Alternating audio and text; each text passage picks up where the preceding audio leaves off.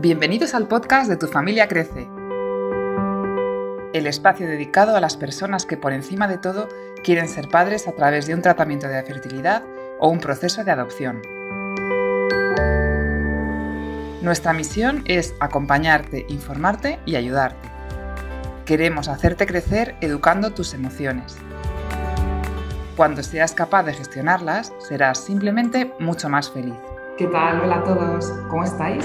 Estamos deseando comenzar esta entrevista porque hoy vamos a hablar de adopción, pero dentro del mundo de la adopción eh, vamos a hablar de algo fundamental que es el vínculo. Vamos a entender como vínculo la forma en que una persona se relaciona con las demás, pero esa relación especial que se genera entre, entre dos personas. ¿no? Sobre todo vamos a hablar en este caso del vínculo que se establece, que se establece entre el, el niño y su familia biológica y el vínculo entre el niño y la familia adoptiva.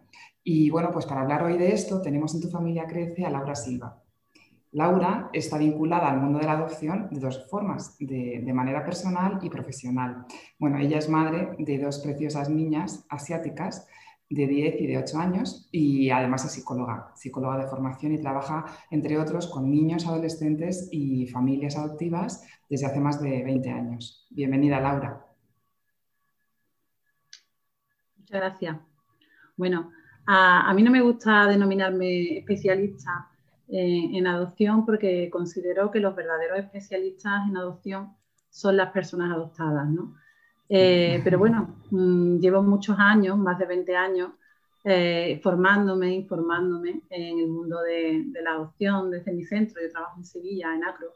Y, y, bueno, desde la perspectiva humanista, que es la que trabajamos, pues mm, para mí es un placer, es un privilegio además eh, trabajar desde lo personal como madre y desde lo profesional como, como psicóloga con, familias y personas adoptadas. Bien, muy bienvenida, eh, Laura. Qué gusto, qué gusto tenerte. Eh, y, bueno, pues venga, vamos, vamos al lío. Vamos al lío que tenemos mucho de, qué hablar. entonces, el vínculo se establece ya desde el, desde el útero materno. cuéntanos un poco ¿Cómo? ¿Dónde? ¿Dónde se forja? ¿Dónde se forja el vínculo? Mira, mm, me gustaría hacer un inciso a lo que ha comentado María sobre aparte de todo lo que, lo que ha dicho ella para que podamos entenderlo mejor. Eh, yo lo veo como un adhesivo, o mejor visto como un velcro, ¿no? Eh, el apego o el vínculo tiene que tener la posibilidad de apegar y desapegar, porque tan importante es una cosa como la otra en un momento, en un momento determinado. ¿no? Eh, desde ese punto de vista, eh, las relaciones sociales, la, empatía, eh, las habilidades sociales van a ser más mejores o, más dificultosas, ¿no? teniendo en cuenta que estos niños han tenido unas relaciones tempranas dificultosas, pues vamos a, ver como que ese velcro no funciona de la, de la manera correcta. Arquímedes decía, mm, dame un punto de apoyo y moveré la tierra. El punto de apoyo, ¿no? el punto donde ellos tenían que sentir ese apoyo ha sido un punto inestable y desde ahí la relación eh, del apego puede, puede ser más, más, insegura. El apego, como ya entro ¿no? en lo que me comentabas, el apego desde el útero, obviamente, desde la primera concesión genética, desde el primer encuentro genético casi, ¿no? embrionario de, en el útero materno. El útero materno además tiene una función fundamental que es eh, la de mecer. Desde el útero materno comienza a, gestarse el vínculo y la influencia posterior después del nacimiento de, los peques eh, va a seguir ese mecimiento, ¿no? O sea, el mecer a, los peques y el tenerlos piel con piel con piel, todo mm. esto va a hacer que a nivel neurológico funcione el apego, se, establece como el punto de partida para que empiece el apego. Desde esa perspectiva, la arquitectura neurológica de nuestros niños pues empieza, digamos, con, dificultad, en el sentido de que a veces eh, los niños provienen pues de un ambiente uterino dificultoso, bien sea por patógenos, por eh, embarazos difíciles en zonas a lo mejor más empobrecidas, o porque no hay una vinculación afectiva de la madre con el niño, si tenemos en cuenta, por ejemplo, en China, ¿no? que una mm. madre pues sabe que si es una niña no se va a poder quedar con esa niña o va, a mm. tener que abandonarla, la vinculación ya empieza a ser dificultosa. y digamos que empieza a, funcionar ya desde el útero mal, ¿no? Pero bueno, sí, la, empieza desde el útero, obviamente. Sí, esos estreses, ¿no? Esos estreses, eh, como puede vivir una, madre china o, cualquier tipo de madre, ese tipo de estrés eh, se lo pasas al bebé. Él, nota, él nota que algo pasa. Que la vinculación a nivel emocional no se, no se está dando de forma fluida, ¿no? Si pensamos en la mayoría de los casos, tanto nacional como de forma internacional, que van a saben quizás que, ese posterior abandono va, a pasar. Entonces, y que las, te refieres a que, las madres ya, estando embarazadas, ya saben ¿no? que, después... Hay mucha, sí, hay una predisposición. Claro. Mm. Oye, eh, una cosa que nos interesa mucho es, eh, estamos hablando de ese primer vínculo, ¿no? Eh, ¿Cómo viven los niños la ruptura con su primer vínculo y luego son capaces, capaces de iniciar otro diferente con sus padres adoptivos? Mm. Vale. Eh, esta pregunta eh, podría llevar días ¿no? preguntándote, pero bueno, lo vamos a intentar hacer lo más condensado posible. Bueno, pues como sabemos, cuando una cría humana no se la acaricia, no se le besa, no, eh, no se la atiende, digamos que los sistemas cerebrales responsables de la vinculación dejan de funcionar. ¿no? Entonces son niños que sufren, sufren mucho y sufren en forma de memorias traumáticas. Por eso la adopción trabaja mucho del trauma, ¿no? de del concepto de trauma en el cerebro emocional del niño empiezan a aparecer esas primeras dificultades que son visibles en el sentido de que si hablamos a nivel neurológico, primero, por ejemplo, a nivel de cerebelo, la estimulación de la dopamina y la noradrenalina está alterada en, nuestros niños. ¿vale? Se, ha visto que en niños institucionalizados abandonados de forma prolongada, estas hormonas están alteradas. Eh, no se balancea bien, no hay un correcto equilibrio de esas hormonas porque no se ha primero desde el útero materno, como hablábamos, y después la función materna no ha sido, la función parental no ha sido la, correcta.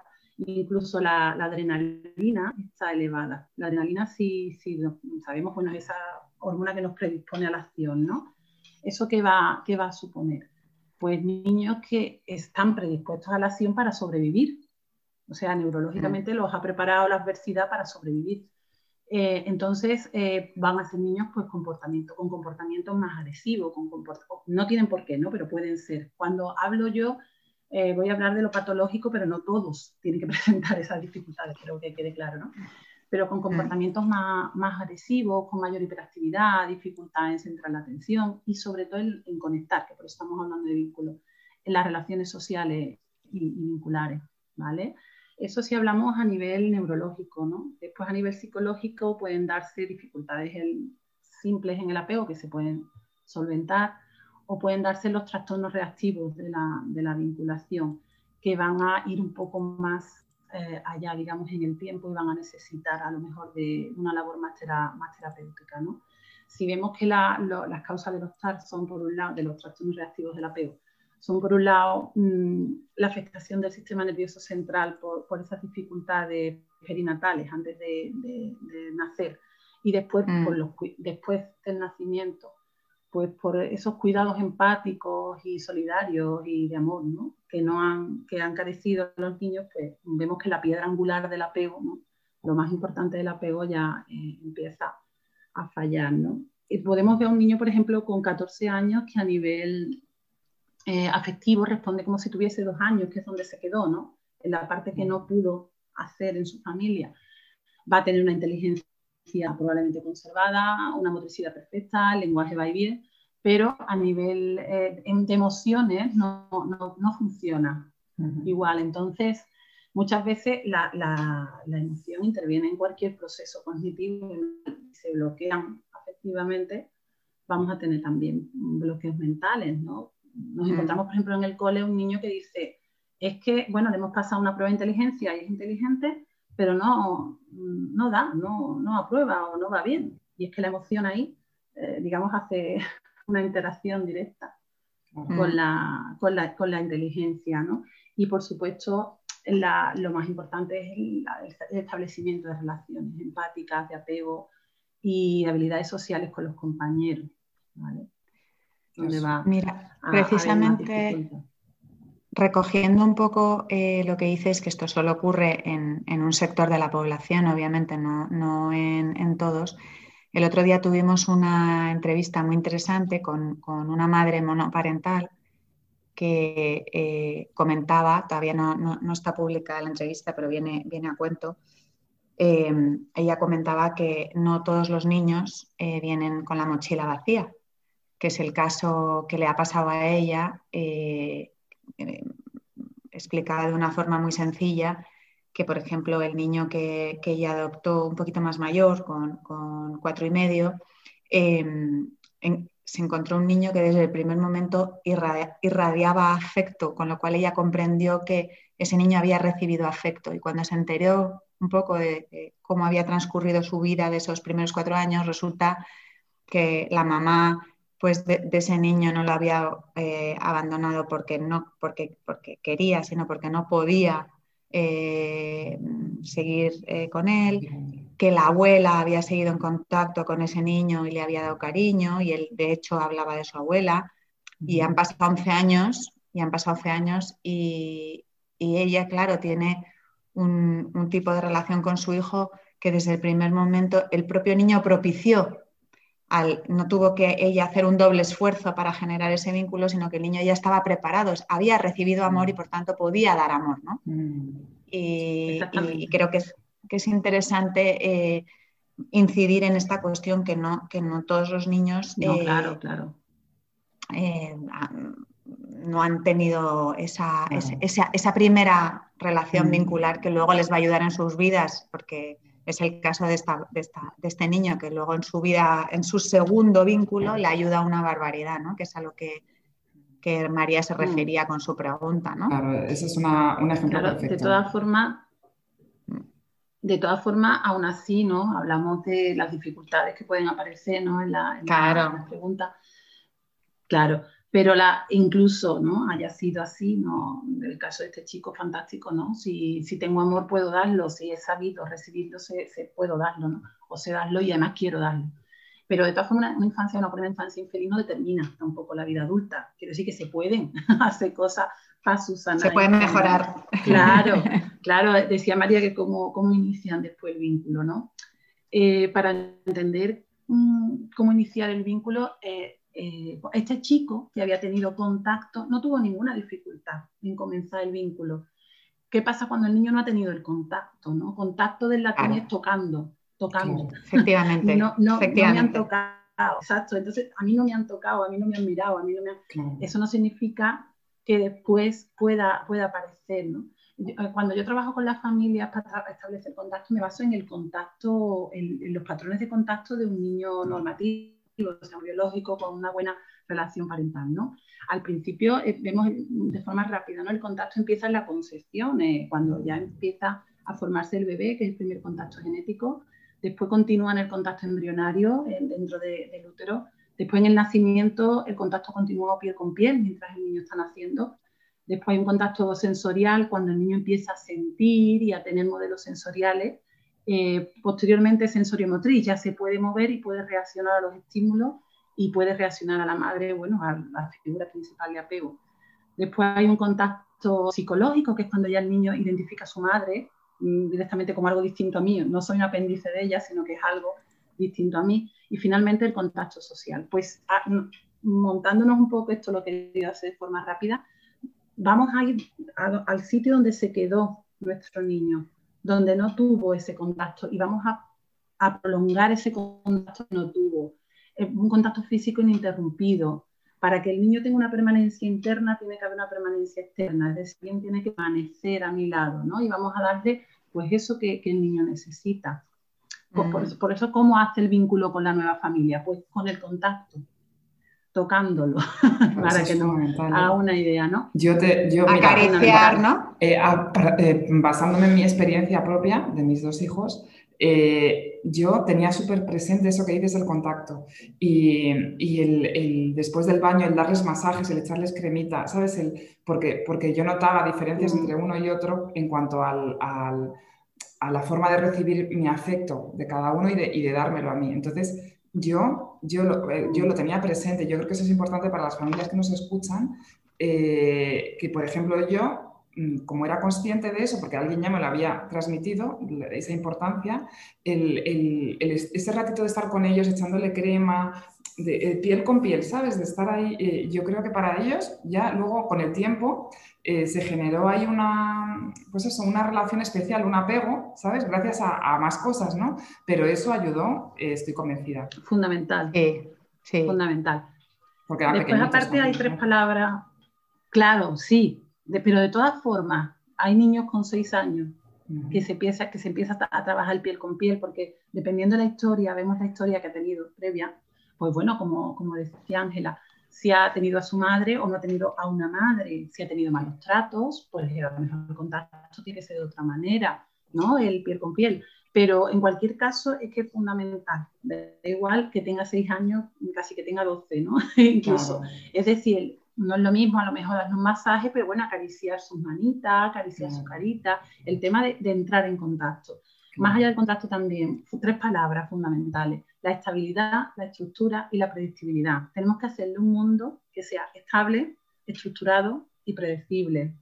Súper importante, para que el niño mm, pueda verse, que no se ha visto nunca, entonces verse como hijo, ¿no?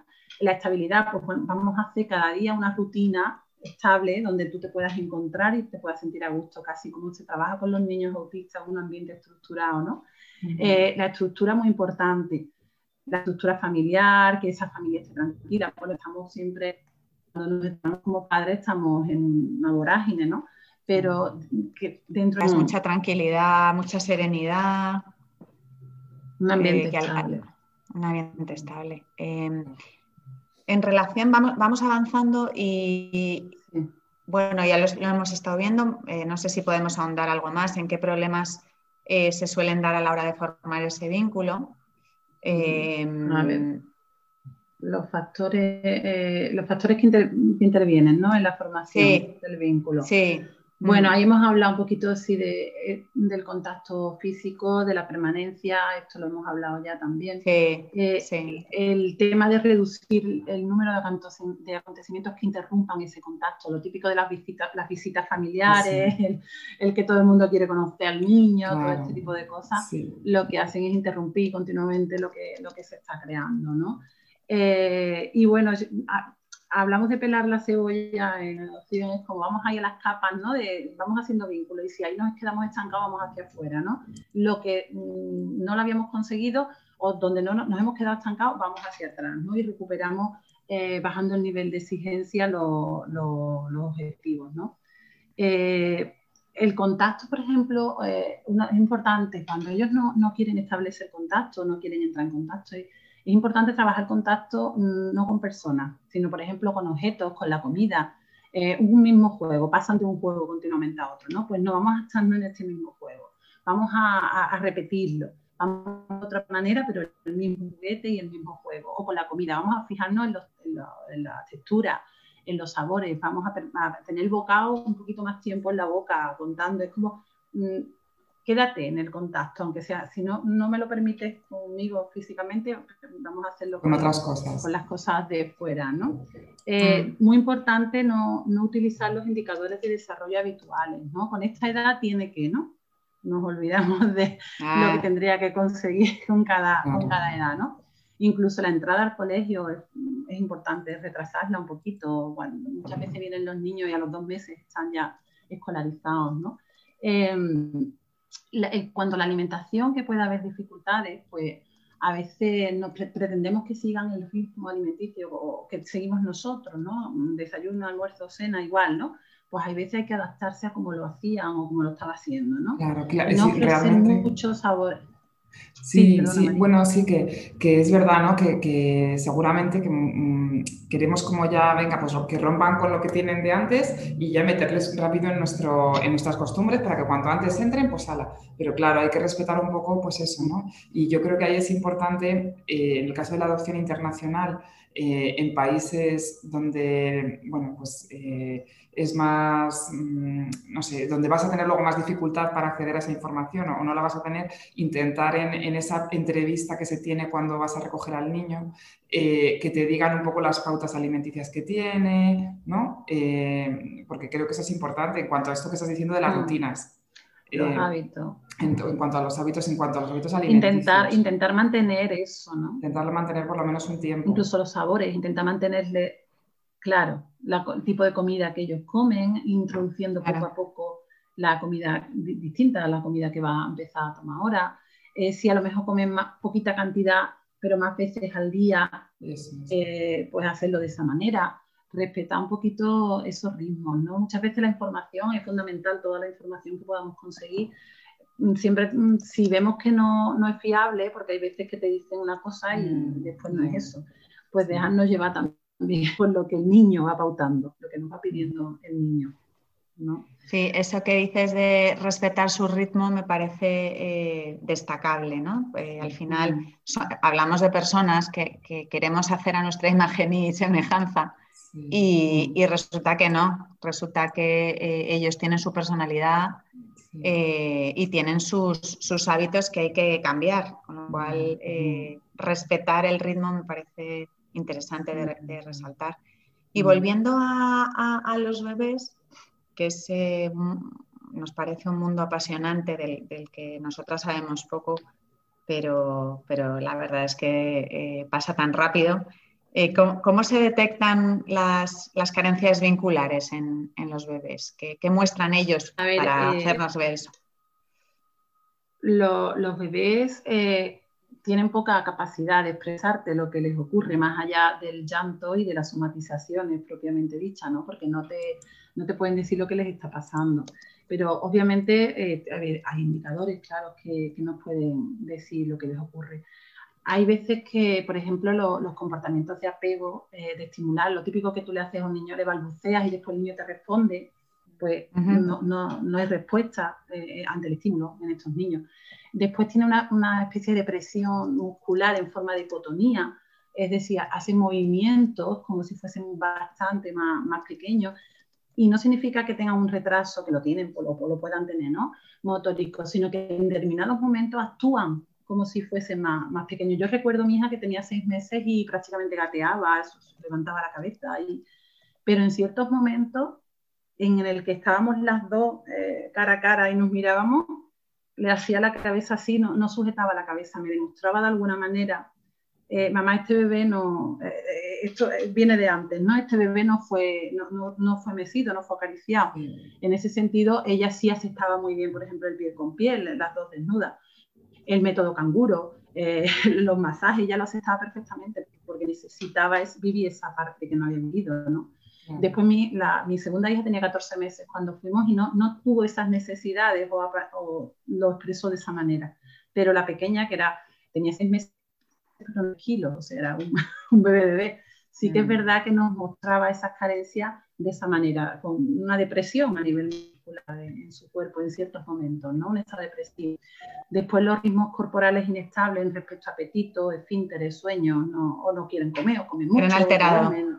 Exactamente. Mm. Eh, pueden aparecer llantos continuos y que duren mucho. Y, bueno, y sobre todo la, función inmunitaria eh, puede estar mal, ¿no? Quiero decir, son niños que se ponen mucho malitos o que le sube la fiebre, lo al, al, médico y te dice no tiene nada, no le encuentro nada, solo tiene fiebre, ¿no? Y es que también el cuerpo de alguna manera te, te está indicando, ¿no? Que hay una dificultad. Oye, ¿y los, ¿y los niños un poquito más mayores, en edad preescolar? ¿Qué, tipo de que presentan ellos? Aquí hay, hay, más. Hay, bueno, se puede ver más fácil porque obviamente tienen más capacidad de respondernos y de decir lo que les está ocurriendo, ¿no? Hay, tenemos que tener en cuenta que, que, con su capacidad, además de razonar de pensar, ¿no? Ya de, con otra edad, eh, en 10 minutos tienen que acostumbrarse a dos personas extrañas que no han visto nunca, con unos rasgos probablemente diferentes, si hablamos de la internacional, que hablan diferente, que actúan diferente y imagina, ¿no? Eso así en 10 minutos, ¿no? Eh, entonces, pues aparece mucho miedo, mucho enfado, mucha rabia, mucha tristeza, mucha hiperactividad, mucho más conductual, lo actúan desde el cuerpo, ¿no? Pueden aparecer muchos mutismos, niños que te dicen los padres que no hablan, ¿no? Tardan mucho tiempo en empezar a. O como decía antes Ángela, hipotecan su identidad. Eh, son lo que los padres que sean, pero no estamos viendo de verdad al niño nunca, ¿no? Es como mm, un robot que actúa en función a lo que ves que tú le pides, ¿no? Realmente no se muestran como ellos mismos. Eh, viven como una especie de estrés postraumático realmente. Eh, por ejemplo, mm. pueden asociarlo a la habitación, ese estrés, o a los padres, o a algo que, que, pasó en ese momento, ¿no? Y aquí sí que hay muchas más, muchas más sensaciones que podemos ver. Por ejemplo, no, no miran, no conectan con la mirada, no hay contacto ocular. Les cuesta reconocer las emociones de los demás. Parecen que están sordos. Muchos padres dicen, creo que es sordo, y le hacen las pruebas de potencia y tal porque no responden bien. Eh, le dices una cosa y no la recuerda. Tienes que contactar con él y decir, ¿qué te he dicho? ¿Qué vamos a hacer? ¿no? Eh, les cuesta diferenciar, por ejemplo, el frío, el calor, se visten de forma, o sea, no se abrigan y parecen que no tienen sensaciones corporales. Eh, reaccionan mal al roce de la ropa, por ejemplo. Eh, mm, no se ríen, parece que no entienden ni el sentido del humor o, tienen mucha labilidad emocional. por ejemplo, los sabores, los gustos nuevos, no quieren introducir nada, nada nuevo en la, en la alimentación más cositas. Los olores fuertes pueden, pueden tener como ciertas obsesiones. En los niños grandes es más, fácil. Parecen no cansarse nunca o no reaccionar al, a la fatiga o al dolor. Se, se, pegan unos porrazos tremendos y no lloran, ¿no? No, no reaccionan. Eh, a veces expresan solo necesidades muy básicas y primarias, no, no, no dicen nada más. Y, bueno, incluso motóricamente, igual que los bebés hablábamos de que pasan por otras fases, pues parece que son más torpones, tienen menos equilibrio y, eso vemos que se recupera después fácil, ¿no? Que es simplemente el, inicio, ¿no? Me parece muy interesante esto, antes, antes de que mm. continúes, perdona Ángela, porque, porque la gente que nos está escuchando, eh, las personas que nos escuchan, que vayan a adoptar niños eh, con edad, en edad preescolar, eh, que ya no son bebés, digamos, y detecten este tipo de, situaciones, bueno, pues que no se asusten y que, vean de dónde viene, ¿no? Con esta conversación que estamos teniendo, que le estamos mostrando y que se puede, que se puede solucionar, ¿no? Que, mm. no es que esto es un problema, Dios mío, que, le está pasando, sino que es que tiene una razón de ser. Sí, sí, de hecho... Solamente... El proceso de adaptación. Claro. Claro, es el proceso de adaptación y mi segunda pregunta era, eh, ¿qué podemos hacer los padres para trabajar estas cosas que algunas podemos hacerlos nosotros y otras pues hay, que, mm. hay que recurrir a especialistas, ¿no? Pero dentro de lo que está en nuestra mano, ¿qué podemos hacer? Mm. ya hemos hablado mucho, si os fijamos, con lo de el ambiente, prepararle el ambiente para que sea predecible, hacerle el mundo muy pequeñito, que no sea un mundo muy grande, sino que sea asequible, ¿no? Eh, la presencia. Muchas veces mm, eh, la presencia es fundamental. Ofrecerle la, comida, se pueden ofrecer comida, los padres se preocupan eh, porque o esconden comida o cosas así, que coman lo que necesiten, que no se preocupen, traen hambre emocional y la sacian de forma, de forma física, ¿no? Muy importante notar las defensas del niño, sus enfados hacia nosotros, como algo contra nosotros. No está enfadado con nosotros, está enfadado con lo que le está ocurriendo, ¿no? Eh, mm, aparte del contacto que hemos hablado, eh, mostrarle que podemos controlar nuestro temor. No, no, no mostrar nuestro temor, ¿vale? Hay un matiz, ¿no? No ser perfecto, no estar angustiado, no, no, sino que mira, me está pasando esto, pero voy a intentar controlar y de hecho voy a ser de modelo, ¿no? En este sentido. Soy humano, me pasa esto, pero puedo controlar lo que, lo que me está pasando. Ser muy paciente con su fallo, yo siempre digo a los padres, si pensáis que puede dar hasta aquí, escrita. da gusto de lo que pueda, para que da gusto, ¿no? Eh, centrarse mucho sobre las exigencias de comportamiento, pero no, esperar que me quiera, es que no me quiere, es que dice, es que no me, ¿vale? Eso eh, es importante.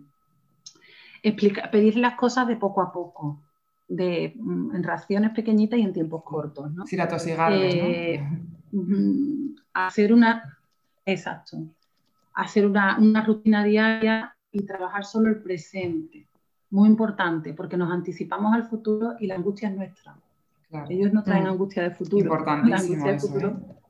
es nuestra, es nuestra. Eh, y ahora entro en Ángela, muy importante lo que comentabas de los límites. Aquí mm. es una parte donde patinamos mucho los padres, en los límites, porque piensas que pobrecito, no le voy a poner límites, ¿no? Y porque, mm, bueno, no me va a querer. a nivel conductual en el miedo a que pueda provocar ciertas conductas o pueda ser un niño de problemas de conducta. A nivel emocional en que no me quiera, no me acepte o sea, para nosotros es un caos emocional el tema de los límites, pero es que necesitan límites.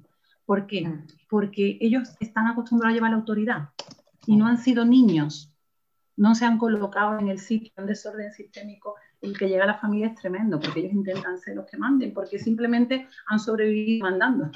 O nos mandan como diciendo, tú tienes que hacer esto, esto y esto, y muchas veces concedemos. Y ellos tienen que entender que tienen que tomar su papel de hijo. Ahora son hijos. Y yo mando. yo mando porque te quiero. Y mando porque sé lo que tengo que hacer. Y porque tienes que relajarte. Tienes que hacer así y decir, vale, ahora tú me haces. ¿Vale? Eh, creo que me, me, comentabais en algún momento el tiempo, que a las familias les preocupa el tiempo que tarda la adaptación, ¿no? ¿Cuánto tiempo tarda sí, en adaptarse? Sí, sí, que nos lo habíamos dejado ahí. Yo diría que tiempo no hay, ¿no? tiempo no hay porque depende de cada persona pero sí, yo creo que podemos hablar de que los tres primeros años son muy importantes, porque como esos tres primeros años, digamos que eh, si partimos de la base de un bebé hasta sus tres primeros años de vida, es donde se establece, como hemos visto, todo este circuito ¿no? neurológico, da igual la edad a la que nosotros, es como un renacer, ¿no? Y tenemos esos tres primeros años también, ¿no? Como una ventana abierta al mundo. Eh, normalmente al año los niños están acostumbrados Dice, ah, ya está adaptado, no se ha acostumbrado a su familia, pero no adaptado, ¿no? Pero en esos tres años, si todo funciona bien, en esos tres primeros años, dices tú, vale, ahora sí, ¿no? Ahora nos hemos adoptado mutuamente, ahora que nos conocemos. Además que eso se siente, se nota. Más feo. sí, tú dices así, ah, ¿no? Porque es como, em, da igual. O sea, en el momento en que tú dices, todo esto que me estoy encontrando como madre, todo esto que me estoy encontrando y que me está poniendo eh, en aprendizaje continuo, en querer ser la mejor madre, en, para él me está poniendo límites, me está probando, pero más te quiero, aquí te he adoptado yo a ti, porque tampoco funciona el amor de los padres a los hijos así directamente. Mm, por supuesto, dar la vida por ellos desde el primer momento, pero todo se va forjando a fuego lento, ¿no? Entonces tú dices, yo sí te he adoptado a ti, ¿no? Y normalmente mi caso ha coincidido siempre con cuando yo he sentido que ya me adoptaban a mí también, ¿no? Es como, ahora sí, ahora somos, somos familia, ¿no? yo estoy de acuerdo contigo desde mi experiencia. yo digo que estoy de acuerdo contigo. Siempre digo que sí. Es que estamos con el... Está retardado el sonido. ¿Laura? Sí, sí, te escucho. Yo te escucho ahora. Vale, sí, no, no, que decía que, sí, que estoy de acuerdo contigo, que, desde mi experiencia como madre adoptiva eh, eh, se siente, ¿no? Se siente el, momento en el que ya la adopción es mutua, ¿no? Que hay esa, esa conexión mm. eh, que, no, que, que puede que no haya sentido desde el principio. Y, de repente, pues, pero que pasa un tiempo, ¿no? Y, y es normal que, no piensen las, personas que nos escuchan que, va a ser algo maravilloso, idílico desde el primer momento. Eh, de hecho, tenemos varias preguntas que nos han hecho llegar eh, las personas que nos que sabían que teníamos esta entrevista y tienen varias inquietudes. No sé si estamos dentro del tiempo. Eh, a ver. Bueno, es que no, no, no, no dice nada. Zoom, entonces podemos seguir hablando de, no sé por qué, hoy esto está grabando constantemente. Eh, entonces, bueno, eh, sobre todo de las, de las preguntas así que encima más, más les preocupa a la gente que ese es el primer encuentro, ¿no?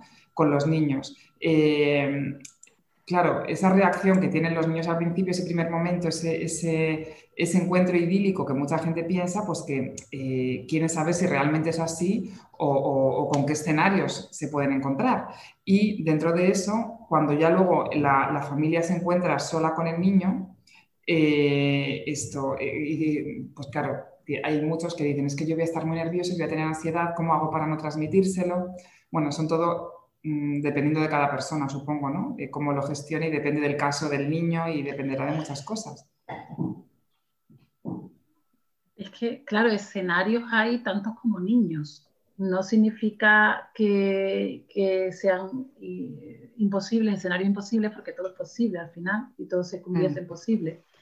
Pero puede haber escenarios terribles, ¿no? De, situaciones muy dramáticas, ¿no? que mm. cuentan las familias y familias que dicen desde el primer momento fue como si nada, o sea, como si no hubiésemos conocido de toda la vida.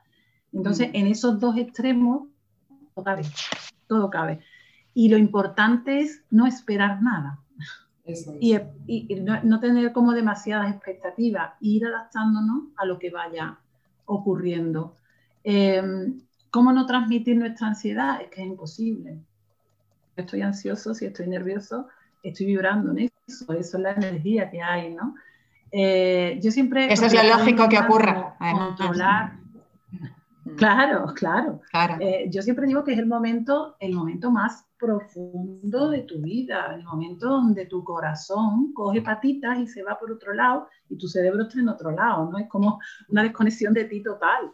Y, y tú dices, que se me va y el pecho, es que yo no puedo controlar esto. Yo hablo personalmente no soy una persona ansiosa, no, he vivido de cerca la ansiedad por lo que sea. Y, y, yo recuerdo decir, ¿qué me está pasando? Dios mío, o sea, ¿esto qué es? Esto yo decía, es que mi corazón se va, o sea, esto tiene vida propia. Yo, yo tuve la, la, oportunidad de sentir todo lo de la espera multiplicado 100, o sea, era como miedo, eh, alegría, ansiedad, euforia, eh, preocupación, es todo, pero elevado. ¿Cómo no vas a transmitir? lo que tenemos es ser humano y pensar, si yo estoy así, ¿cómo está esa criatura? Claro, que, fíjate lo que has dicho antes justo de, no tener expectativas, creo que es importantísimo, tanto como para el momento del encuentro, como expectativas con tu reacción, ¿vale? Porque yo, por ejemplo, que soy al revés, una persona que sí que he tenido contacto con la ansiedad, o sea, bastante ansiosa, sin embargo, mis dos encuentros con mis hijos, eh, y, y, cuando ya me lo han dado y ya hemos estado solos con ellos, al revés, ha sido súper calmada, ¿sabes? O sea, que quiero decir que es mejor lo que dices, tú no ir predispuesto, claro, no ir predispuesto a, seguro que yo luego me pongo nervioso porque yo soy muy nerviosa, o, o, al revés, ah, no, yo voy a estar relajadísimo porque como yo soy muy relajada y yo no soy ansiosa, pues yo seguro que lo voy a vivir en paz y lo voy a disfrutar 100%. Entonces, es buenísimo el tip que dices tú eh, de no ir con ninguna expectativa, vivir el momento, lo que decimos siempre Ángela y yo, el presente, el momento, el aquí, el ahora, mm, intentar eh, que no se Entrar, focalizar. Claro, y, eh, tener los ojos bien abiertos, los cinco sentidos, porque ese momento, si no, no te van a permitir grabarlo, o si, tienes la suerte, sí, pero si no, poder transmitir luego a tus hijos todo lo que ha significado ese momento para ti. Eh, eso para, luego es para ellos luego es de una riqueza tremenda, ¿no? Cuando, cuando ya son más mayores y puedes hablar, hablar con ellos. Y bueno, yo creo que nos podemos quedar aquí, ¿eh? porque me parece que... Hay que hacer más entrevistas. Sí, hay muchísimo. Bueno, esta es la primera... Hay muchísimo que abarcar. Claro, tenemos que continuar otro día con, con, con el tema de, de, la teoría del vínculo, ¿no? Eh, con niños ya, eh, ya un poquito más mayores y luego con adolescentes. O sea que eso ya, ya hablaremos de eso otro día. Bueno, muchísimas gracias por, por venir ¿eh? y, a nuestros oyentes. Sabemos que para ellos este tema es importante y no queríamos dejar de eh, empezar una serie sobre, sobre, el vínculo, aprovechar para, escribirnos, porque seguro que, está siendo de gran ayuda para resolver vuestras dudas e inquietudes. Y, y, sobre todo, pues que tenemos la suerte de tener a una profesional que se dedica a los niños, que además es madre adoptiva, o sea, que es juez y parte, como digo yo, eh, sabe, sabe en primera persona de lo que le habláis y eso eh, no tiene precio. Eh, desde aquí te, emplazamos para la siguiente entrevista, donde hablaremos del apego y el vínculo en, la segunda infancia, ¿no? de, los 5 a los 12 más o menos dijimos, y, y, aprovechamos desde aquí para animaros a pedir ayuda si lo necesitáis, para ti, para tu pareja, para tus niños, eh, sobre todo recuerda que pedir ayuda no es un signo de debilidad, sino de inteligencia. Así que muchas gracias, Laura, y, hasta pronto. Gracias a vosotras por invitarme. Nos escuchamos de nuevo la próxima semana. Ya sabes que todas las notas de este podcast están en nuestro blog en tufamiliacrece.com. Suscríbete a Tu Familia Crece para no perderte ningún capítulo y a cualquiera de las aplicaciones donde puedes escucharnos, iVoox, Spreaker, iTunes y Spotify. Estamos deseando escucharte. Escríbenos a info@tufamiliacrece.com.